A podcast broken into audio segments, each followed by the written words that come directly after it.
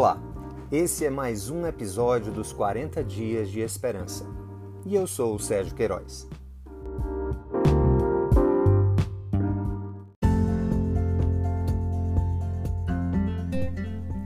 Dia 23 Esperança no meio da dor.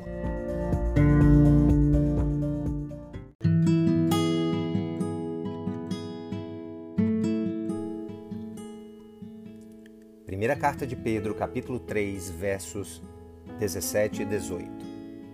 É melhor sofrer por fazer o bem, se for da vontade de Deus, do que por fazer o mal. Pois também Cristo sofreu pelos pecados, uma vez por todas, o justo pelos injustos, para conduzir-nos a Deus. Aqui mais uma vez Pedro traz à tona o tema do sofrimento. E ele nos coloca diante de duas realidades, diante de dois tipos de sofrimento, um por fazermos a vontade de Deus e outro por fazermos o mal. A primeira conclusão que chegamos é que o sofrimento é universal. Muitas vezes sofremos por fazermos o mal, outras vezes sofremos porque estamos fazendo o bem. Na realidade, o sofrimento é algo que toda a humanidade compartilha. Mas aqui nós temos uma palavra de esperança no meio da dor. Pedro vai nos convidar a uma vida de obediência, uma vida de busca, uma vida que esteja alinhada com o plano perfeito de Deus. E, caso seja a vontade de Deus, que ao fazermos e cumprirmos os seus mandamentos nós venhamos a sofrer, que assim seja. Nós devemos fugir então do sofrimento decorrente das nossas maldades, das nossas escolhas equivocadas, da maneira muitas vezes equivocada com a qual nós vemos a vida ou escolhemos os nossos passos.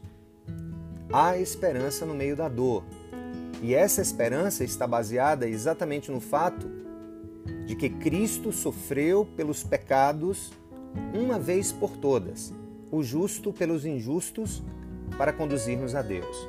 Pedro usa como referência de sofrimento e de sofrimento útil e de sofrimento promissor o que Jesus passou na cruz por toda a humanidade.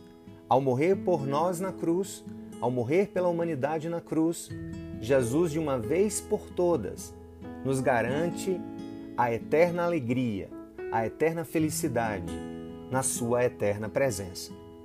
Mas enquanto não chegamos nesse grande dia, que tenhamos em mente que o sofrimento, enquanto realidade universal, pode sim ser decorrente das nossas boas escolhas.